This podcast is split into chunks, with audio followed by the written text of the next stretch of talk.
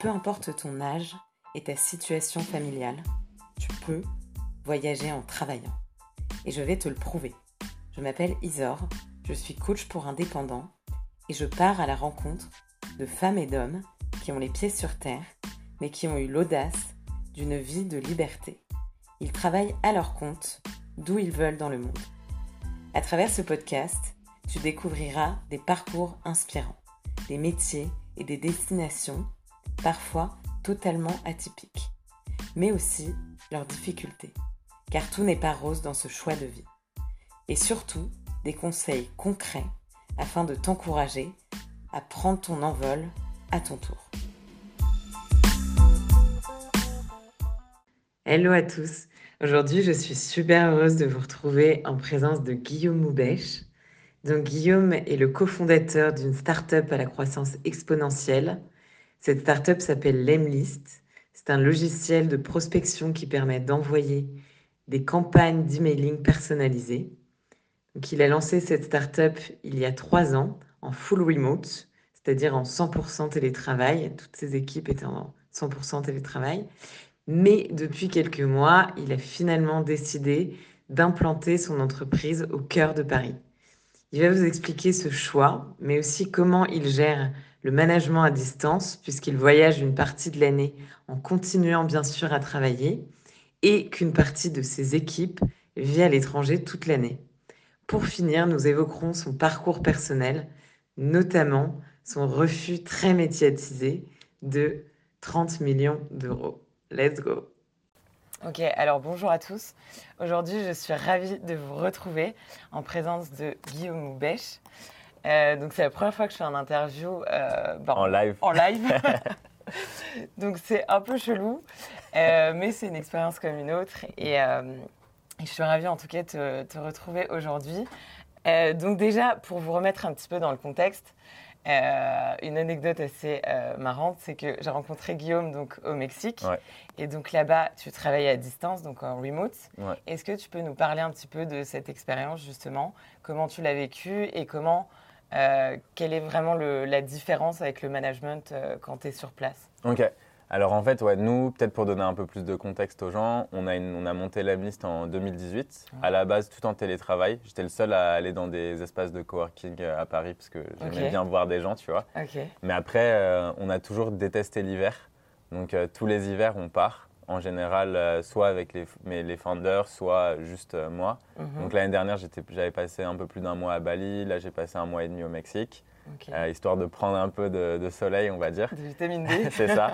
Mais sinon, tu vois, l'équipe, en gros, on est un peu plus de 35 personnes. Mhm. Et globalement, on est basé, tu vois, dans 5-6 pays. Enfin, il y a des gens dans 5-6 pays. Donc, dès le départ, on avait un peu cette ce modèle remote où en fait on fait confiance, tu vois, aux gens. On n'a pas, il n'y a pas ce stress de vieille entreprise où on veut voir les gens pour les fliquer, leurs horaires, etc. On s'en fout un peu. Donc euh, très rapidement, ouais, on pouvait, on pouvait bosser d'un peu euh, n'importe où. Et c'est vrai que en hiver, pouvoir partir, aller au chaud, je pense que toi aussi c'est un gros kiff. Mais, euh, mais juste ouais, c'est sympa, tu vois. De, en fait, ça change un peu la façon dont tu communiques aussi avec les gens.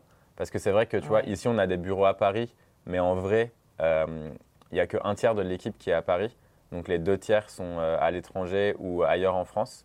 Et en fait, euh, du coup, c'est vrai qu'on n'a pas forcément la même façon de communiquer.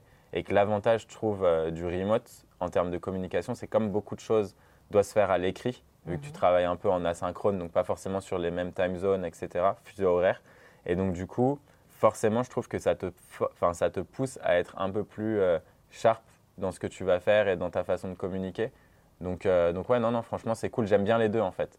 J'aime bien un peu ce mélange entre euh, le fait de pouvoir être au bureau, d'être avec tout le monde, et, c'est cool parce que tu as aussi parfois beaucoup plus d'émulation. Donc typiquement, tu vois, quand tu as des gros projets ou des trucs comme ça à sortir, je trouve que quand tu bosses chacun dans ton coin, c'est toujours... Euh, c'est un peu la, tu vois, c'est un peu la loose parfois d'être chez toi, genre à 22h et en remote. Enfin, tu vois, je trouve que ça peut être un peu chiant. Alors que tu vois, si tu es ici dans le bureau et que tu as un gros projet à sortir et qu'il y a tout le monde, bah, c'est beaucoup plus kiffant. Et c'est aussi pour ça que nous, dans notre structure, on essaye d'organiser globalement peut-être trois team building par an, où en fait on, se retrouve avec toute l'équipe. Donc euh, là, on va repartir en juin, tu vois, en Turquie pendant dix jours. Donc on trouve un endroit quand même assez kiffant pour tout le monde. Et l'objectif, c'est vraiment bah, de tous bosser ensemble sur des gros sujets. Tout, tout ce qu'on ne peut pas faire en temps normal, bah, on le fait pendant le team building. Ok. Donc justement, euh, qu'est-ce que tu as mis en place pour, euh, pour créer quand même de la cohésion d'équipe, pour quand même euh, créer de la, une culture d'entreprise forte Ouais, ça c'est une bonne question. Pour moi, la culture d'entreprise, elle vient évidemment, toi, quand tu fondes ta boîte, bah, tu as tes valeurs. tu essayes de recruter des gens qui ont les mêmes valeurs que toi, tu vois, ou que ton entreprise, ou en tout cas les valeurs que tu veux appliquer à ton entreprise. Mhm. Et en fait, ça, c'est le truc genre le plus important. Au début, je pensais que c'était bullshit, tu vois, parce que je me disais, bon, c'était encore un truc un peu à l'américaine, etc. Valeurs. Faux valeurs et tout. Mais en vrai, quand tu commences à creuser un petit peu, je pense que c'est la même chose que dans des relations, tu vois. Mhm. Euh, si tu n'as pas les mêmes valeurs que la personne, tu peux l'aimer ou quoi, au fond, tu vois, les chemins, ils vont se séparer à un moment. Et c'est la même chose pour euh, quand tu bosses avec des gens, tu vois. Si tu n'as vraiment pas les mêmes valeurs, bah, il y a un moment, tu vois, où euh, il va y avoir des clashs, en fait. Et, et ça ne fonctionnera pas. Donc déjà, ça c'est step 1, donc recruter les bonnes personnes. Et après, ta mhm. culture d'entreprise, elle vient aussi des, elle vient essentiellement des gens que tu as recrutés en fait. Parce que toi, tu peux pas être un dictateur à forcer les gens à faire des choses, tu vois. Donc euh, évidemment, nous, euh, on a en fait, chaque semaine, on fait un weekly meeting, donc euh, avec toute la team, donc 38 personnes, qui est structuré en fait, où dans un premier temps, je fais genre le récap des chiffres de la semaine. Donc est-ce qu'on est sur nos objectifs, où est-ce qu'on en est, combien de cash on fait, etc. etc. Ensuite, je fais les kudos. Donc, euh, chaque chef de département m'a donné, tu vois, des kudos à donner à des gens. Donc, euh, félicitations euh, pour avoir accompli telle ou telle tâche. Donc, tu vois, c'est un peu les highlights, les meilleurs trucs de la semaine. Comme ça, tout le monde est au courant de ce que chaque département a fait. Et c'est mhm. un peu motivant aussi. Et tu vois, toi, c'est cool de te dire, genre, tu vois, j'ai fait un truc stylé. C'est cool que ça soit partagé au team meeting. Parce qu'en fait, comme on est beaucoup, on ne peut pas forcément tous parler. Après ça, il y a chaque head-off peut parler genre euh, des grosses annonces qu'il a à faire. Genre les sales, par exemple, ils vont dire bah, là, on est euh, sur deux gros contrats qui devraient tomber cette semaine, ou semaine dernière, on a signé tac, tac, tac. Euh, support, tu vois, ils peuvent dire bah, on a 100% de satisfaction sur la dernière semaine, on va essayer de le tenir le plus longtemps possible. Mhm. Et après, tu as la partie dev. Comme nous, on a construit un produit tech, les devs, en fait, présentent les features qu'ils ont codées. Donc chaque feature est présentée et après, tout le monde peut poser des questions. Donc en fait, toute cette partie-là, globalement, ça dure 20 euh, minutes au total. Donc euh, tu vois, on essaye d'être assez sharp. Et le ah. meeting, il dure une heure. Et après, tu as ce qu'on appelle l'Emstorm. Donc c'est le brainstorm de l'Emlist. Donc tout le monde peut m'envoyer des idées entre le lundi et le mercredi. Le jeudi, on vote sur les idées que les gens m'ont envoyées. Mhm. Et c'est le sujet du meeting. Donc ça peut être tout et rien. Ça peut être par exemple, euh, je ne sais pas moi, qu'est-ce qu'on va faire comme activité au team building? Ça peut être euh, genre le sujet, tu vois, du Lemstorm. Ou ça peut être, par exemple, euh, comment est-ce qu'on va définir un process euh, d'upsell? Quelles sont vos idées, tu vois, pour l'upsell? Là, la semaine dernière, on a fait, parce qu'on a deux sales qui commencent à fond la prospection vraiment aux US, mhm. genre de zéro et ils documentent tout. Et en gros, leur idée, c'était comment est-ce qu'on va faire, enfin, genre balancer vos idées sur les types de prospection, les segments qu'on peut aller taper, etc. etc. Et tout le monde vient et tout le monde pose, enfin, tu vois, pose des questions, donne des idées, tout ça. Et donc ça, c'est assez cool parce que ça fait participer tout le monde. Ouais. Et après, il y a aussi un truc qui est assez cool, c'est euh, Vianney, mon associé, qui a codé ça, ça s'appelle l'Emverse. Mhm. C'est un petit univers où en fait ça ressemble à un jeu Pokémon.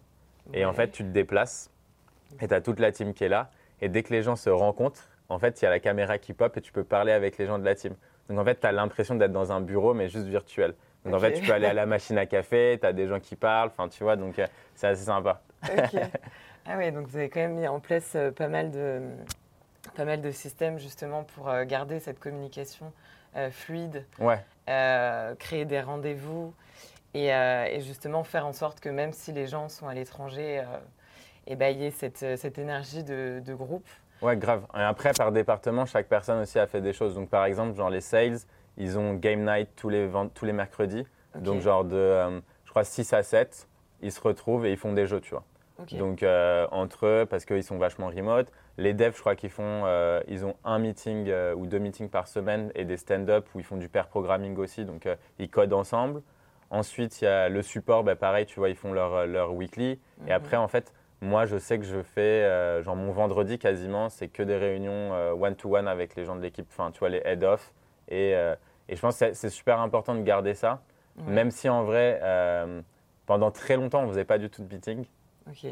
Et en fait, c'est un peu problématique parce que c'est vrai qu'au fur et à mesure, bah, tu restes trop la tête dans le guidon et tu te rends compte que euh, quand tu grossis, mais en fait, il peut y avoir un petit peu de, tu vois, de la, ouais, et, des gens qui sont pas forcément, plus forcément alignés, tu vois. Alors que quand tu gardes un peu ces meetings one to one régulièrement, bah, au moins tu sais, tu vois, tu peux savoir euh, comment leur vie, euh, comment ça se passe. Enfin, tu vois, parler d'autres choses aussi que du business, mhm. et après avoir un côté où ok, on reste euh, aligné sur ce qu'on fait et là où on va, tu vois. Ok. Et du coup, pourquoi tu avais décidé de supprimer ces meetings justement? Parce que franchement, ça me faisait chier. on va pas se mentir. Non, mais vraiment, tu vois, c'était le truc où il y a un moment où en fait, moi j'adore être dans l'exécution, j'adore créer des choses, j'adore faire des choses. Et mhm. tu vois, cette journée, mais en fait, c'est juste que j'acceptais pas trop euh, le rôle, tu vois, qu'on faisait. C'est-à-dire que, en fait, on a atteint, nous, euh, le million à 6. Donc, tu vois, on était très petits, euh, tout ça, sachant que, tu vois, c'est du software. Donc, les marges, elles sont très, très élevées et on fait pas de pub. Enfin, tu vois, donc c'est vraiment organique. Et en fait, là, maintenant, on, est, on a dépassé là, les 7 millions. Et donc, tu vois, la, la boîte, elle prend juste une autre ampleur, en fait. Et il faut l'accepter. Et donc, mon rôle, il doit changer aussi. Et maintenant, c'est vrai que je me rends compte que euh, je dois être beaucoup plus un manager qu'un euh, exécutant, même si c'est ce qui me fait kiffer. Donc, je garde en fait euh, des bouchées d'oxygène un petit peu, tu vois, bouffées d'oxygène plutôt, où mhm. genre j'ai 20% ou 30% de mon temps qui est vraiment dédié à la création, donc des choses que j'ai envie de tester, etc. Et après, le reste, c'est pour les équipes. Donc, comment est-ce que je vais faire pour les aider à monter en compétences, grandir, etc. Donc là, tu vois, pour chacun aide, enfin chaque personne avec qui j'ai des meetings, mhm. donc il y a 6 ou 7 personnes dans l'équipe. En gros, j'ai un programme de coaching de 6 mois où en fait, tu as les one-to-one et à la fin de chaque, en gros, one-to-one, c'est toutes les semaines et à la fin de chaque mois, on a une heure où en fait, on parle d'un sujet spécifique. Donc le premier mois, c'est euh, les feedbacks qu'ils me font par rapport à tous ces one-to-one, comment est-ce que je peux les aider, est-ce qu'il y a des choses. Donc ils ont en gros 25 questions auxquelles il faut qu'ils répondent. Et en fait, chaque question, chaque semaine, tu vois, ils ont un document, enfin chaque mois, ils ont un document auxquels ils doivent répondre. Et après, c'est en gros, euh, le deuxième mois, c'est euh, qu'est-ce qui les fait vraiment kiffer dans tout ce qu'ils ont fait depuis euh, ces deux derniers mois où on a commencé ce programme? Est-ce qu'il y a des choses genre, dans leur vie de tous les jours qui les fait vraiment chier? Si oui, comment est-ce qu'on peut faire pour qu'ils arrêtent de faire ça et qu'ils soient focus sur les trucs qu'ils kiffent? Est-ce qu'au niveau des... Enfin, tu vois, genre, on fait vraiment toute la review. Et l'objectif, c'est vraiment de les aider à se développer personnellement et de mettre en place, tu vois, les bonnes ressources ou juste... parce que, en fait, tu vois, tu peux te donner des objectifs, et en fait, rapidement te rendre compte que soit c'était trop ambitieux, soit pas assez ambitieux, mais il faut toujours réajuster, tu vois. Et, après, on, se rend compte aussi que les gens, parfois, ils, bossent un peu trop par rapport à leurs objectifs. Et en fait, limite, c'est à toi, tu vois, en tant que bah, boss, tu vois, de leur dire, OK, bah, ça, t'arrêtes de le faire et tu te focuses sur autre chose qui te fait beaucoup plus kiffer parce que de toute façon, les résultats seront meilleurs, tu vois. Mais du coup, tu fais ça pour chaque membre de. Ouais, sur les, pour les sept personnes avec qui j'ai des one-to-one. Et après, eux, en fait, je les, je les, j'essaye de les forcer, enfin, forcer, mais de les encourager à faire la même chose avec les membres de l'équipe. Donc, en gros, l'idée, tu vois, là, c'est un peu d'avoir. Euh, bah, j'aime pas trop le système pyramidal parce qu'en vrai, nous, on est très flat, donc euh, tout le monde vient me parler quand ils ont des questions ou quoi, c'est, c'est normal. Mais avec les one-to-one, juste en fait, on peut pas manager, euh, tu peux pas manager 30 personnes, tu vois, c'est impossible. Puis tu peux pas faire des one-to-one bah avec chacun. Sinon, euh. j'aurais pas de, j'aurais plus de semaines, tu vois. Et mais donc du coup, eux, l'idée c'est de faire un peu la même chose. Et as un peu cette pyramide où ça ruisselle, quoi, tu vois. Ok. Et, euh, et justement, ça, est-ce que à distance ça marche aussi, ou est-ce que, bah, quand même, enfin, est-ce que tu vois une nuance entre les équipes qui sont ici et les équipes qui sont à distance? Franchement, euh, non. Enfin, en gros, ce qu'on peut voir en termes de, en termes de performance ou des trucs comme ça, pas du tout, tu vois. Genre, euh, c'est vraiment. Euh, je pense que là-dessus, c'est super aligné. Genre, les gens ont cette même motivation quand ils sont à l'extérieur ou quand ils sont dans le bureau, tu vois. C'est pas trop. Le seul truc, c'est que parfois, c'est vrai que quand tu as un groupe de personnes dans un bureau, bah, il y a des choses qui se mettent en place. Et en termes de communication, les gens ne sont pas forcément toujours au courant. Donc, quand on a créé les bureaux, parce qu'on a, on, a ouvert les bureaux il y a, hum, je pense c'était 8 mois, 9 mois, un truc comme ça à Paris. Mais en fait, c'est vrai qu'on s'est rendu compte petit à petit qu'à un moment, bah, moi, je parlais à des équipes en direct, tu vois, et qu'en fait, le head of euh, de la team market ou growth, il n'est pas basé euh, en France. Donc en fait, il était en retard sur certains sujets. Donc ça crée un peu des, bah, je te dis quoi faire, lui disait autre chose. Et donc du coup, il y avait des problèmes, on n'était pas alignés, tu vois.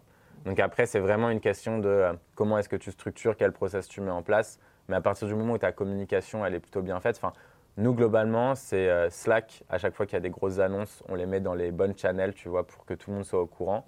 Après, c'est one-to-one. Chacun, en fait, a sa... faut bien déterminer, tu vois, les scopes de chacun, quoi. Et une fois que c'est acté, bah, c'est à toi de le respecter et, aussi mettre des process en place. donc on utilise Notion aussi. Et ça, c'est très cool pour tous les process. Mm, mm. ok. Et du coup, finalement, l'idée des bureaux, Ouais. quel intérêt? Quel intérêt? Surtout qu'on les a ouverts. En fait, nous, on a fait vraiment tout à l'inverse. Genre, euh, les boîtes, tu vois, elles ont commencé à être un peu en télétravail pendant le Covid. alors que nous, on y était depuis le début. Mais pendant le Covid, on a dit on ouvre un bureau. Non, franchement, il y a plusieurs trucs. Un, euh, on fait beaucoup de vidéos. Mhm. Donc, déjà, avoir un studio vidéo, c'est cool. Euh, parce qu'avant, tu vois, quand on était. On a passé un peu de temps chez WeWork. Et donc, notre studio vidéo, on était en mode un peu gitan, tu vois. Donc, on allait de salle en salle avec tous nos matériels, etc. et, et, ça, c'était pas ouf. Enfin, c'est un peu relou, quoi. Parce que tu perds énormément de temps genre setuper les lampes, les trucs. Ici, tu vois, en deux secondes, là, on a mis la caméra, c'était prêt et, et, boum, tu vois, tu, mm, mm. c'est super pratique. Ouais, tu gagnes énormément de temps. Et après, moi, j'aime bien ce côté où euh, on est avec des gens, euh, ils sont à côté, genre on peut parler, on peut brainstormer. Je trouve que sur la partie créative, en fait, c'est beaucoup mieux d'être côte à côte que quand tu es à distance. Genre un brainstorm à distance, c'est vraiment différent de quand tu es avec les gens où tu peux écrire sur un tableau, les gens, enfin tu vois, il y a y, a un, y, a un côté, tu vois, peut-être plus, je sais pas, émotionnel ou quoi, qui ressort.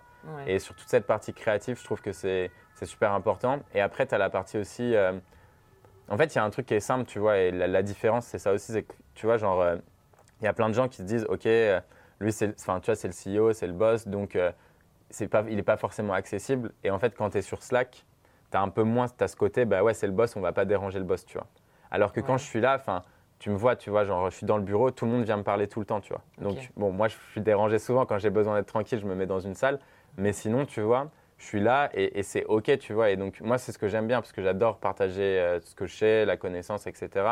Et essayer d'aider les gens aussi à monter en compétences rapidement. Donc les gens le savent et ils viennent. Et ça c'est un truc, tu vois, qu'on on voit la différence entre le bureau et, euh, et du coup bah, remote où tu vas te dire est-ce que j'ai vraiment envie de déranger la personne, lui envoyer un message? Bon, ok, je vais essayer de trouver par moi-même peut-être. Donc, tu vois, il y a, y a peut-être parfois ce côté un petit peu. Euh, ouais, ouais, et puis tu n'as pas envie d'être le boss. Euh, c'est ça. Inaccessible, quoi. Ouais. Ok. Euh, ok, en tout, cas, en tout cas, super intéressant. On va revenir un petit peu plus sur toi. Euh, sur toi, sur ton parcours, qui est aussi, euh, alors même s'il n'y a pas le côté digital nomade, euh, même si hyper intéressant, je pense de partager un petit peu ton expérience et notamment, donc tu as créé cette entreprise avec deux associés. Il y a trois ans, c'est ça? Ouais, c'est ça, il y a trois ans, un peu plus de trois ans. Ok. Donc aujourd'hui, vous faites 7 millions. vous avez une équipe de 38 personnes. Et il y a quelques mois, euh, tu as lancé une vidéo euh, dans laquelle tu as refusé 30 euh, millions d'euros à des investisseurs américains. Ouais, c'est ça. Est-ce que c'était il y a deux mois, c'est ça? Ouais, c'était il y a deux mois. Ouais, Est-ce que deux mois après, tu des regrets? Non, franchement, c'était vraiment. ça a été fou. Donc, pour revenir un petit peu peut-être sur ça. Bien sûr. J'ai une chaîne YouTube où je documente un petit peu tout. Mhm. tout ce que je fais et aussi où je donne beaucoup de conseils sur l'entrepreneuriat de façon générale. Et en fait, euh, j'aide beaucoup d'entrepreneurs et il y en avait énormément qui venaient me voir en me disant Ouais, Guillaume, ça fait six mois que je me prends des portes par des investisseurs, euh, j'essaye de lever et j'arrive pas. Et en fait, je me suis un peu reconnu là-dedans, puisque au tout début de l'Emlist, euh, j'étais à Station F, donc gros incubateur de start-up en France. Et c'est vrai que là-bas, tu rentres très rapidement dans un écosystème où tu as l'impression que pour réussir, il faut forcément lever. Parce que, évidemment, la presse ne parle que de ça, tu vois c'est euh, qui aura la plus grosse levée. Euh, et, plus tu as une levée importante, plus tu auras de la notoriété. Ouais, c'est ça, tu vois. Et donc, tu as l'impression que c'est un petit peu genre le seul passage pour réussir. Et en fait, nous, on avait essayé de lever pendant deux semaines. J'avais été saoulé et je m'étais dit, franchement, c'est pas ce que j'ai envie de faire. Surtout mhm. qu'à l'époque, j'avais reçu, après deux semaines, un message d'un de nos clients euh, que j'avais aidé et qui m'avait dit, ouais, j'ai signé mon premier contrat à 20K, je voulais te remercier et tout. Et là, je me suis dit, ouais, en fait, c'est stylé, tu vois, genre les conseils qu'on donne, ce qu'on enfin, comment on aide les gens c'est ça qui me fait vibrer en tant qu'entrepreneur et je m'en fous en fait d'aller lever des fonds, ça ne m'intéresse pas, tu vois. Donc après, très rapidement, on a eu une hyper croissance, on a eu beaucoup de fonds qui nous sollicitaient régulièrement. Mhm. Et en fait, comme j'avais toujours ces messages de personnes qui pensaient que la levée de fonds, comme moi à l'époque, tu vois, hein, était la seule vision du succès, je me suis dit, OK, on va annoncer publiquement qu'on lève 20 millions, on va tout documenter, mhm. parce que c'est un milieu très opaque. Donc euh, on va documenter euh, comment on prépare notre pitch, qu'est-ce qu'on met dans notre pitch, parler de toutes nos métriques, donc tous nos chiffres vraiment de façon publique, ce que personne ne fait, tu vois. Mhm. Et on va pitcher devant des investisseurs et on verra si on reçoit une offre ou pas, tu vois. après, une, après 10 jours, on a reçu une première offre, genre 20 millions à une valorisation de 100 millions. Mhm. Donc euh, la personne prenait en gros 20% de la boîte. Et en fait, après ça, j'ai dit, bah, vas-y, tu vois, comme c'est YouTube, on va rendre un peu le truc marrant, on va teaser encore plus. Et là, on a annoncé qu'on avait reçu cette offre en montrant la term sheet et tout. Et là, en fait, on a commencé à recevoir, mais franchement, des centaines de messages d'investisseurs partout dans le monde et tout. Et on a reçu une autre offre, 30 millions. Sauf que cette fois-ci, ça venait plus d'un fonds d'investissement, euh, pas du fonds américain, c'était un fonds européen. Et ce n'était pas un fonds VC. Donc, VC, Venture Capital, c'est le capital risque, où en fait, leur objectif, quand ils investissent euh, de l'argent, tout l'argent va dans la boîte. C'est-à-dire que les fondateurs ne prennent pas d'argent. Tu vois, c'est une dilution du capital et l'argent est, dans la boîte. Mhm. Leur objectif, c'est simple. Hein, c'est pour ceux qui connaissent peut-être pas trop la, levée de fonds. Toi, tu as ta boîte. Ta boîte, c'est comme un gâteau. Trois associés euh, ont des parts. Euh, quand tu as quelqu'un qui arrive, un investisseur, ben, en fait, son argent, tu peux voir ça comme euh, plein d'ingrédients pour un gâteau. Et sauf que son but, c'est de faire un gâteau beaucoup plus gros. Donc, il prend une part au passage. Il apporte énormément d'ingrédients, l'argent. Et son objectif, c'est de faire un énorme gâteau.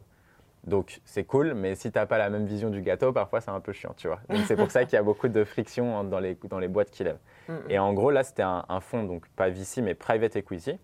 Private equity, c'est normalement c'est des fonds qui, euh, donc, qui sont moins connus, beaucoup plus, euh, mais qui donnent beaucoup plus d'argent. Donc un private equity, tu vois, normalement, ils donnent entre 300 millions et 1 milliard, tu vois. Donc c'est vraiment des très très gros trucs parce que leur objectif, c'est de faire grossir des, des boîtes, tu vois, ils mettent du management, etc. Enfin, tu vois, ils ont un rôle beaucoup plus opérationnel. Sauf que eux, cette fois-ci, nous proposaient 30 millions, donc 15 millions qui pouvaient aller dans notre poche. Donc on gardait le contrôle de la boîte, on prenait 5 millions chacun avec François Vianney, vu qu'on a chacun un tiers de la boîte. Mhm. Et là, clairement, tu transpires, tu vois. Parce que tu te dis, ah non, moi, genre à la base, tu vois, c'était je disais non au fond, etc. Mais là, on te dit quand même que tu as 5 millions qui peuvent arriver sur ton compte. Donc euh, à ce moment-là. ouais, c'est ça, tu vois. Et après, c'est là où justement, tu sais, le why, tu vois, genre pourquoi est-ce que tu fais les choses, même si ça me casse les couilles, c'est Simon Sinek, etc. et tout, genre on l'a trop écouté, mais en vrai, c'est vrai que à ce moment-là, c'est important, tu vois. Et moi, je, me suis vraiment posé et j'ai vraiment réfléchi à ça, tu vois. Pourquoi est-ce que je fais de l'entrepreneuriat? Enfin, tu sais, je viens d'une famille assez euh, modeste. Mes parents, ils n'ont pas fait d'études. Euh, ils ont grandi euh, dans une ferme à la campagne. Enfin, tu vois, c'était et, et c'était pas, j'ai pas grandi avec beaucoup d'argent. Et au début, quand je me suis lancé, je pensais que ma motivation dans la vie, c'était ça, tu vois. Enfin, une de mes motivations, c'était de faire de l'argent ou de faire beaucoup d'argent, tu vois. Mm, mm. Et en fait, quand c'est arrivé, bah, en fait, je me suis rendu compte, non, tu vois, ça ne changeait pas mon bonheur, c'était pas ce qui m'importait. Moi, tu vois, c'était plus d'aider les gens, d'essayer de faire en sorte qu'il y ait de plus en plus de personnes qui vivent un peu ce sentiment de liberté qu'on peut avoir quand on est bah, soit digital nomade, soit entrepreneur, tu vois. Et, et, donc, du coup, tu vois, je me suis vraiment posé et je me suis dit, ouais, si tu regardes un peu la levée de fonds aujourd'hui, franchement, c'est tout le temps les mêmes personnes qui lèvent. Euh, c'est-à-dire que, et moi j'en fais partie, hein, tu vois, euh, je suis blanc, je suis un homme, euh, j'ai fait HEC aussi, donc forcément, tu vois, j'ai tous les critères, tu vois. Et donc c'est aussi pour ça qu'on a réussi à lever rapidement. Mais tu vois, si tu montres pas aux gens que en fait, en fait, si tu associes la levée de fonds uniquement au succès, mais mhm. que la levée de fonds n'est accessible que par une élite, tu vois, ou genre un tout petit pourcentage de la population, comment est-ce que tu veux donner au plus grand nombre l'envie d'entreprendre, tu vois? Sachant qu'aujourd'hui, tu sais, quand on regarde un peu l'économie, c'est vraiment les petites entreprises et les PME et start-up aussi qui font tourner l'économie, tu vois? C'est pas les grands groupes en fait. Et, et, je pense que si tu veux être, si tu veux vraiment, enfin, pour moi l'entrepreneuriat c'est une histoire d'amour, tu vois. C'est vraiment genre la découverte de, de, la liberté, de pouvoir tester des choses nouvelles, de faire ce que tu as envie, de gagner confiance en toi. Enfin, tu vois, il y a, y a, plein de choses qui, d'un point de vue personnel, sont juste géniales. Et en fait, j'ai envie qu'il y ait de plus en plus de personnes qui ressentent ça. Mais si dès le départ, ce que tu vois dans la presse, c'est des millions levés et que tu sais que toi, jamais tu pourras y arriver, comment est-ce que tu vas te dire, bah, je, vais, je vais pouvoir me lancer? Ouais. Tu feras pas ça, tu vois. Donc, et c'est à ce moment-là où on s'est dit, bah, on s'est posé et on a réfléchi et on a réfléchi aussi à ce qu'on veut faire avec l'équipe, tu vois. Parce que typiquement, quand tu as des investisseurs, il y a plein de choses que tu peux pas faire. Nous, à la fin de l'année, on prend, bah, en tant que fondeur, on prend des dividendes, mais on reverse aussi un pourcentage du, euh, du chiffre d'affaires aux employés, tu vois. Donc là, cette année, chacun va prendre en gros une prime entre 15 et 25 K en fonction des objectifs. Et c'est pas rien, tu vois, c'est le genre de montant, tu vois, ça, ça te permet de faire un apport pour un appart, mm. t'acheter une voiture, enfin, ça change un peu la vie, tu vois. Et, et nous, notre objectif, c'est vraiment de redonner aussi à fond. Évidemment, en tant que fondateur, bah, oui, quand on a une, marche, une boîte qui explose, bah, ça fait beaucoup d'argent, donc c'est très cool et tout. Mais moi, ce qui me fait kiffer, c'est de pouvoir redonner aussi, tu vois. et redonner à nos employés qui sont là, enfin, et que je considère pas, enfin, tu vois, employé, j'ai l'impression d'être, euh, le patron, les employés, et je le vois pas comme ça, tu vois, je vois plutôt comme euh, quelque chose qu'on construit tous ensemble. Et, ça, c'est important. Et quand tu as des investisseurs qui viennent, eux, leur but, en fait, c'est que tu dépenses tout leur argent, et le plus rapidement pour financer la croissance, l'hypercroissance. Et donc, par conséquent, rapidement, il faut que tu sois. Eux, leur objectif, c'est que tu sois pas rentable. C'est-à-dire qu'il faut que tu gagnes euh, en gros moins d'argent que ce que tu dépenses parce que le but étant de financer la croissance, c'est euh, t'investir sur le futur. Quoi. Mm, mm. Sauf qu'il y a plein de problèmes avec ça, tu vois. Et donc typiquement, le truc de donner de l'argent à tes employés, ça, c'est pas du tout, voilà, tu vois, c'est pas du tout le mindset. Donc en vrai, à ce moment-là, on s'est posé, on a regardé pourquoi on faisait les choses. Et du coup, on a décidé de dire non. Mais c'était pas facile, tu vois. Ouais. Je me suis fait renier par ma famille. tu m'étonnes. Euh, ouais, non, mais c'est hyper intéressant, euh, justement, cette vision que tu as de, la liberté, de la prise de risque. Euh, parce que justement, dans l'écosystème digital nomade, c'est vraiment le point commun entre toutes les personnes. Et, et ce qu'elles recherchent, et c'est de plus en plus ce vers lequel notre société va. Et, et, justement, il y a encore trop de personnes aujourd'hui qui sont un peu emprisonnées dans leur peur et qui se disent euh, c'est pas pour moi. Et notamment comme tu l'as très justement énoncé euh, ce côté levé de fonds bah évidemment euh, voilà ça, rend le truc hyper inaccessible. Et, du coup c'est vrai que le fait que tu partages cette vision super comment super de, vouloir démocratiser au maximum l'entrepreneuriat et montrer que c'est accessible à tous bah, c'est vraiment, euh, voilà, c'est quelque chose, euh, c'est une des raisons pour laquelle euh, je voulais t'interviewer. et, et, également le, aussi le, la vision du, du, management, du management de confiance, parce que ça, c'est encore quelque chose pour lequel justement les personnes qui sont salariées, c'est encore un vrai problème c'est que les générations euh, un peu au-dessus de nous, c'est-à-dire de, des personnes qui ont 45-50 ans. Les vieux, tu peux Voilà. euh, eh bien, euh, il y a beaucoup de personnes qui ont, qui ont peur justement parce qu'ils n'ont pas forcément les compétences digitales suffisantes, etc. Et du coup, il y a ce management de contrôle euh, où tu vas infantiliser eh bien, tes équipes. Et, et voilà, ça aussi, c'est quelque chose que toi, tu as réussi à mettre en place et, euh, qui est vraiment une vision bah, que je trouve qu'il est important de mettre en avant euh, et de donner l'exemple aux autres pour montrer que oui, on peut faire confiance à ses salariés et, et avoir quand même bah, des salariés productifs, que à distance, ça peut très bien marcher aussi et que, et que leur donner la possibilité bah, justement de euh, d'évoluer et de, de, les faire grandir euh, dans leur mindset et dans le développement personnel et pas uniquement se poser sur les, les chiffres et la productivité, euh, bah voilà, ça fait partie en fait de la culture de ton entreprise. Et, et je pense que c'est ce genre d'entreprise, nouvelle génération, bah, qui, voilà, qui doit servir de modèle à l'avenir. donc pour terminer, j'aurais une, une dernière question. Euh, où est-ce que tu te vois dans 10 ans? Que je pose à, tous mes. La mauvaise question d'entretien, tu sais. Tu te vois où dans 10 ans? À tout le monde, ça peut être sur un point de vue euh, personnel, professionnel. Euh, mhm. Voilà. Est-ce que tu arrives à te projeter? C'est difficile en fait. Je pense que j'adore créer des projets. Donc en fait, l'Emlist, on a beaucoup de, de voies possibles. mais une qu'on apprécie tous les trois associés, c'est potentiellement plus tard. En gros, là, on a, en fait, nous, on a créé déjà plusieurs projets. Mhm. Euh, on a l'Emlist qui est notre plus gros projet. L'Empod, c'était un projet qu'on a créé en 2018 et qu'on a revendu après un an et demi à un groupe d'entrepreneurs en Australie. Là, on a un autre projet euh, qui s'appelle l'Emver. Enfin, on a pas mal de petits projets. Et en fait, c'est vrai que c'est un kiff pour nous de créer des choses. Euh, après, faire grossir, tu vois, quand tu as un projet qui décolle, c'est aussi un truc qu'on connaissait pas trop. Et donc, forcément, c'est super excitant. Mhm. Donc, pour les dix prochaines années, il y a plein, plein de choses que j'ai envie de changer. J'ai envie de changer le monde, euh, tu vois, de la vente de façon générale. Parce que je pense que euh, on est trop, enfin, il y a eu trop ce côté euh, automatisation, intelligence artificielle, tout ça, tout ça, beaucoup de mots bullshit. Alors que quand tu regardes l'essence de la vente, c'est de la construction de relations. Et pourtant, il y a énormément de personnes qui font pas ça, quoi. Et aujourd'hui, tu vois, je suis, ça fait trois ans que je suis dans, un, dans cet univers un petit peu. Et je me rends compte qu'il y a encore tellement, enfin, tellement un marché à éduquer qu'il faut bosser dessus, tu vois. Donc sur les prochaines années, je sais là où j'ai envie d'être focus. Mais dans 10 ans, enfin un truc qui me tient à cœur vachement aussi, c'est ce côté euh, bah, un peu éducation. Euh, et j'aimerais bien avoir un projet qui soit lié à ça. Que ce soit aider plus de personnes à se lancer, aider plus, mais avec tu vois, des bonnes ressources. Donc ça peut être soit une plateforme où je crée le contenu, parce que je trouve que le contenu, enfin toi je suis assez... Euh, il y a des gens qui font du bon contenu évidemment, mais globalement, je trouve que les, les contenus proposés ne sont jamais assez actionnables. Mhm. Genre les gens font pas l'effort. C'est-à-dire que quand tu maîtrises un sujet, euh, il y en a beaucoup, tu vois, qui vont un peu se complaire dans des choses complexes, etc. Pour, euh, parce que ça te fait mousser, tu vois. Utiliser des termes un peu compliqués, du jargon, des trucs comme ça, bah, évidemment, tu vois, tu as l'impression d'appartenir. Mais, mais dans la vie, c'est pas ça, tu vois. Genre, il faut réussir à, à, casser, en fait, toute ta connaissance en des briques, tu vois, élémentaires que un enfant de 7-8 ans pourrait comprendre, tu vois. Et vulgariser au maximum. Ouais, c'est ça, vulgariser euh, au maximum et puis surtout donner des, des conseils qui sont actionnables. C'est-à-dire que à la fin d'un cours, il faut que tu puisses te dire, OK, voilà ce que je dois faire, j'ai des templates pour m'aider sur X, Y, Z.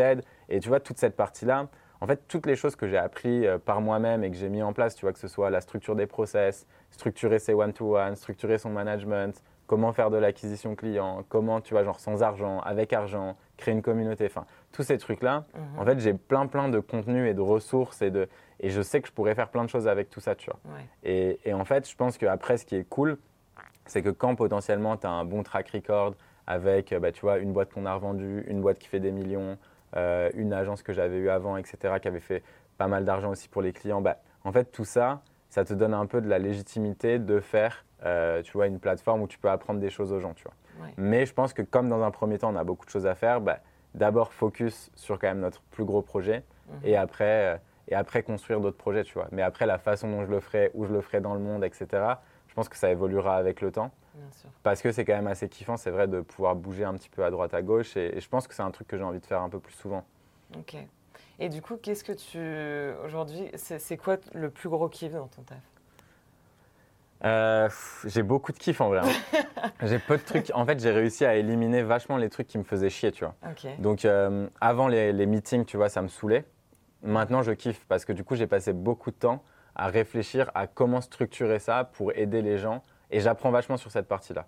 Donc, euh, tu vois, je sais que, euh, si tu veux, j'étais genre euh, manager niveau zéro il y a quelques années. Mhm. et petit à petit, je vois que je monte en niveau. Tu vois, je fais plein de conneries, j'ai fait des erreurs de recrutement, etc. Mais petit à petit, ça va, je deviens de.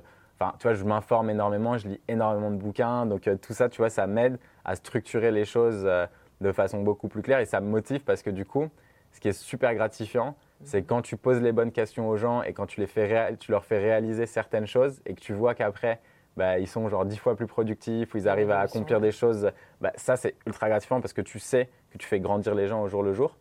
Ensuite, ce que je kiffe, c'est pouvoir faire ce que je veux. C'est-à-dire que tu vois, genre nous, notre boîte, elle a aucun sens. Enfin, on est une boîte de software. Le deuxième employé, c'était bah, Erwan que tu as vu, un vidéaste, donc un mec qui fait des vidéos, tu vois. Euh, donc ça n'a aucun sens, tu vois. Tout le monde me disait, mais pourquoi tu fais ça, tu vois? Et, pourtant, en fait, on fait les choses comme euh, personne. Euh, on va lancer une série qui s'appellera Lem Show. Donc ça sera un peu en mode série type Netflix, quoi, tu vois, docu-série et tout. Euh, et, c'est un truc, tu vois, genre, voilà, ça fait un, an qu'on bosse sur ce projet, ça va sortir bientôt. C'est un truc, tu vois, où n'importe qui te dirait, mais pourquoi vous avez fait ça, tu vois? Genre, ça n'a pas de sens. C'est quoi le rapport bah. C'est euh, quoi le rapport, tu vois? Et moi, en fait, ça, ça va avec le fait que je sais que j'adore les séries et qu'à chaque fois que je vois des séries, je peux être surmotivé pour faire certains trucs et tout. Et en fait, j'ai envie de recréer la même chose. Et je me dis que si on fait une série cool sur l'entrepreneuriat, où on montre genre les hauts, les bas, le fait que c'est un peu les montagnes russes constamment, mais que tu as plein d'aventures et que c'est ça qui est cool, mais en fait que les gens ils vont se dire ouais, tu vois, genre ça me donne envie, tu vois. Et donc du coup, tout ça, tu vois, c'est un petit peu ça, ça me fait vraiment kiffer de pouvoir faire les projets que j'ai envie de faire. Euh, j'adore aussi, bah, tu vois, euh, mes équipes, les voir évoluer, les voir grandir, euh, tout ça. Et puis après, après, non, je pense que c'est vraiment genre juste s'amuser et apprendre des choses tout le temps. Tester de nouvelles choses. Ouais, c'est ça. J'ai l'impression que tu touches un peu à tout et qu'en fait, euh, tu es, vachement dans l'innovation. Euh, On essaye. et euh, ouais, non, non, c'est génial de. Enfin, tu as, l'air en tout cas de, de, de, kiffer ton taf et de.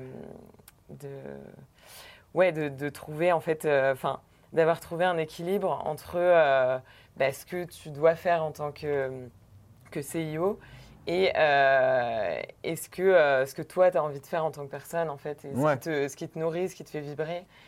Et puis, tu sais, je pense que, en fait, tu as beaucoup de gens. C'est assez, c'est assez marrant, je trouvais. En fait, il y a eu un moment où j'ai un peu eu un mon aha moment, c'est genre le moment de réalisation, l'épiphanie, tu vois. Ok. Où genre j'étais là et puis, tu sais, on parle dans l'univers des startups, tu as beaucoup ce truc, genre le mot que je déteste, hein, mais genre disruptif, tu vois. Genre, on fait quelque chose d'ultra innovant, machin, machin et tout. Et en fait, toutes les boîtes sont censées changer les marchés, changer les trucs, mais en fait, tu te rends compte, les boîtes, elles sont toutes structurées exactement de la même manière. Les gens font tout le temps la même chose. Tu as un département pour faire de la pub, un département market, un machin, un truc. Et, en fait, je me suis dit, mais pourquoi est-ce que tu vois, genre, alors que tu te dis être ultra innovant, pourquoi est-ce que tu n'essaierais pas d'innover dans les choses que tu fais au quotidien aussi, tu vois mhm. Parce qu'il y a plein de trucs qui me font chier, tu vois, que j'ai pas envie de faire. Et pourquoi est-ce que je devrais les faire si euh, j'en ai pas envie, tu vois? Sachant que, en fait, on a une boîte qui, cartonne, on est en hyper croissance et, et c'est trop cool, tu vois. Mais en fait, petit à petit, j'ai pris confiance, tu vois, dans des tests de choses qui ont marché, pas marché ou quoi. Et après, tu vois, je me suis focusé sur vraiment le kiff. Et en fait, c'est pour ça aussi que j'ai envie. Et je pense que quand tu kiffes ce que tu fais, bah, en fait, t'excelles. Mm. Parce que c'est pas du travail, en fait. C'est juste, en fait, c'est ta vie. Et, et, en fait, les gens, tu vois, qui se disent, euh, je pense qu'il faut bien euh, work-life balance, etc. Pour moi, c'est de, de, la merde, cette phrase. Enfin, work-life balance, tu vois, genre l'équilibre entre ton travail et ta vie ta vie, c'est ton travail. Enfin, tu vois, c'est très con de, dire que les deux sont séparés quand tu vois que le, le nombre d'heures dans ta vie est principalement passé à travailler, tu vois. Donc, si tu kiffes pas ce que tu fais, ta vie, elle sera nulle, en fait. Mm, mm. Et je le vois, tu vois. Enfin, moi, je sais, tu vois, j'ai ma mère, elle n'est pas passionnée par son taf. Et elle rentre le soir, tu vois, elle est saoulée, quoi, tu vois. Et moi, j'ai vécu avec ça, tu vois, toute ma vie. Et c'est dur, tu vois, parce que c'est en fait, si tu n'es pas heureux et accompli dans ce que tu fais, change de boulot, tu vois. Mm, mm. Aujourd'hui, un truc que j'adore, genre aussi le livre que je, que je recommande de ouf, mm. c'est Mindset de Carol Dweck, qui était une prof à Stanford, où en gros, elle t'explique que tu as deux types de mindset, le growth mindset et le fixed mindset. Donc, un état d'esprit croissance, un état d'esprit fixe. En fait, elle t'explique que dans la vie, tu as deux types de personnes. Tu as ceux qui pensent qu'ils qui peuvent tout apprendre et qui vont toujours réussir à accomplir, euh, tu vois, les nouvelles choses, qu'il leur faut juste du temps d'apprentissage. Ça, c'est growth mindset. Et tu as ceux qui se disent, ça, c'est pas pour moi, j'y arriverai jamais, c'est pas possible. Et ça, en général, ça vient de notre éducation. Typiquement, tu es une fille, donc tu pourras pas faire X, Y, Z. Ou tu es un garçon, tu dois faire ça, ça, ça, ou tu ne peux pas faire ça. Et en fait, le truc, ce qu'elle s'est posé comme question, c'est de se dire, ok, tu vois, il y a plein de gens, et je pense qu'on l'a tous entendu, tu as des cerveaux logiques, il y a des cerveaux logiques et des cerveaux logiques. Tu as des gens qui sont bons en maths et d'autres qui sont pas bons en maths. Tu as des gens qui sont musiciens et qui sont pas bons en... Et, et je trouve que pour les femmes, en l'occurrence, sur la partie mathématique, et c'est aussi pour ça que le nombre d'ingénieurs femmes en France, c'est dramatiquement faible, tu vois, mhm. ben en fait, il y a ce côté de « Ah, t'es une fille, du coup, tu seras plutôt littéraire. Et t'es un mec, du coup, tu seras plutôt scientifique. » Alors qu'en vrai, c'est totalement con, tu vois. Mhm. En fait, ils ont pris les plus grands mathématiciens, etc., ils ont en gros étudié leur cerveau, tu vois. Quand ils réfléchissent, comment ça se passe, comment ça fonctionne, pour voir si potentiellement, bah oui, est-ce qu'il y a des cerveaux mathématiques ou pas, tu vois. Mhm. Et en fait, toutes les recherches qu'ils ont fait, c'est genre 30 à 40 ans, tu vois, de recherche en neurosciences et tout, tu te rends compte qu'en fait, le cerveau, il est plastique. Donc, euh, plastique, ça veut dire quoi? Ça veut dire qu'il change tout le temps. Et en fait, le cerveau, quand tu lui fais faire quelque chose qu'il ne connaît pas, il va y avoir des connexions qui vont se faire entre neurones et ça va être de plus en plus simple après tu apprends à résoudre un problème, bah, la prochaine fois que tu le rencontres, c'est beaucoup plus facile. Mhm. Évidemment, tu vois. Et en fait, le growth mindset, lui, il se récompense dans l'apprentissage. C'est-à-dire que quand il est face à un problème, il ne se dit pas, putain, c'est insurmontable. Parce qu'en fait, en maths, c'est souvent ça. Hein. Tu vois, je prends les maths parce que ça a frustré, je pense, 99% de la population française. mais c'est ça, tu vois. J'en fais partie. non, mais sérieux, tu vois. Bah ouais, et t'es face à un truc et tu te dis, putain, mais genre, je comprends pas. Du coup, je vais faire les exercices, je les apprendrai par cœur. Et c'est là où potentiellement, s'il vous plaît, genre, il y a l'exercice qui retombe et ça va, tu vois, ça va être ça. Et alors qu'en fait, tu vois, il y a ce côté où si tu vois, tu fais confiance à ton cerveau et si tu arrives à visualiser, tu vois, la connaissance et l'apprentissage comme des nouvelles connexions qui se créent, etc. Mhm. Ben, en fait, rien n'est insurmontable. Et en gros, ce qu'ils ont fait pour prouver un peu leur théorie, c'est dans le district de New York. Donc, tu as, euh, as, plein, plein d'écoles un peu partout, dont une école dans le Bronx qui mhm. arrivait toujours dernier. Tu vois, dernière de, euh, des tests qu'ils faisaient au niveau euh, de l'État, tu vois. Et en fait, ils se sont dit, OK, on va aller enseigner là-bas pendant un an mhm. et on va voir où est-ce que les enfants vont arriver, tu vois. Et en gros, ils ont arrêté de mettre des notes parce que les notes te rabaissent de ouf. Quand les gens n'arrivaient pas, au lieu de dire bah, tu n'as pas réussi, tu vois, est-ce que tu as passé, est-ce que tu as réussi ton examen ou pas, tu vois, est-ce que tu as eu la moyenne ou pas Ben non, c'était pas ça, c'est juste tu n'as pas encore réussi. Donc tu vois, genre quand, quand tu n'arrives pas à faire quelque chose, c'est pas que tu n'y arrives pas, c'est que tu n'es pas encore arrivé, tu vois. Mhm. Donc le encore était super important. Et en fait, à la fin, à la fin de cette année, les étudiants sont arrivés premiers du district. Ok. Parce que tu vois, en, en montrant aux gens que c'était possible, en leur enlevant toutes ces limites, Ces croyances limitantes. ouais, ces croyances limitantes de ouf, et on en a tous, tu vois.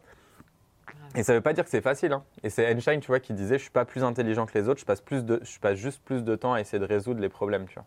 Et c'est vrai, tu vois. Et en fait, quand tu arrives à vraiment changer, tu vois, tout ça et changer ton état d'esprit, ben en fait, peu importe le job que tu as, peu importe ton travail aujourd'hui, ton cerveau peut apprendre tout et n'importe quoi. Et la connaissance aujourd'hui, enfin, Internet, c'est c'est la folie, tu vois. Ça Mm. peut être les extrêmes euh, négatifs avec, euh, je sais pas, euh, réseaux sociaux, des vidéos de merde, euh, tous les trucs comme ça, enfin voilà, qui te ramollissent entre guillemets le cerveau. Ouais. Ou tu peux apprendre, mais vraiment tout, quoi, tu vois. C'est sur des sujets ultra spécifiques, tu as accès à tout. C'est Mhm. Internet, c'est genre un puits de savoir, c'est c'est genre fabuleux, tu vois, quand c'est bien utilisé. Et donc, du coup, vraiment, peu importe le job que tu as, rien ne t'empêche de te prendre deux heures par jour pour apprendre quelque chose de nouveau.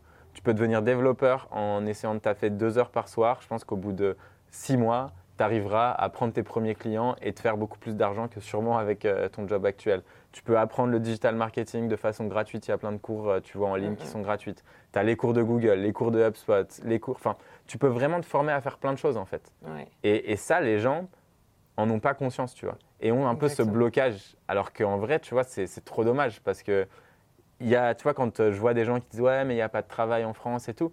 Mais, genre, je va, va juste sur des plateformes. Non, mais genre, va juste. Ouais, soit tu crées ton truc, Mm. très bien, et tu as le courage et tout. Soit juste commence par étant, en étant freelance, tu vois. Va sur Malte, tu vas voir s'il n'y a pas de travail. Enfin, tout le monde recherche des freelances, quoi. Tout le monde a des besoins. Enfin, il y a. Tu regardes sur, euh, je sais pas, LinkedIn Job, Indeed Job, Welcome to the Jungle, tu as des, des- des- centaines de milliers de jobs ouverts en France, quoi. Mm. Vraiment, tu vois. Et, Ouais, et tu as aussi, justement, comme tu disais, le... en fait, la capacité d'apprendre. de- Exactement, tu peux te former sur tout. Mm. Ouais. Ok. et ben, merci beaucoup, Guillaume, pour, euh, pour cette interview. Bah, avec plaisir. Et puis, euh, et puis à bientôt. Et merci à tous pour votre écoute. Ciao Si vous souhaitez le suivre ou lui poser des questions complémentaires, je vous invite à retrouver les liens de ses réseaux sociaux dans la description de ce podcast. Il est présent sur Twitter, LinkedIn, Facebook, Instagram et même TikTok. J'espère que cet épisode t'a plu. N'hésite pas à me laisser 5 étoiles, ça me ferait trop plaisir. Je te dis à bientôt pour un nouvel épisode. En attendant, retrouve-moi sur Instagram, The Nomad Freelancer, pour toujours plus de conseils pratiques et d'inspiration sur la vie de freelance digital nomade. Hasta luego.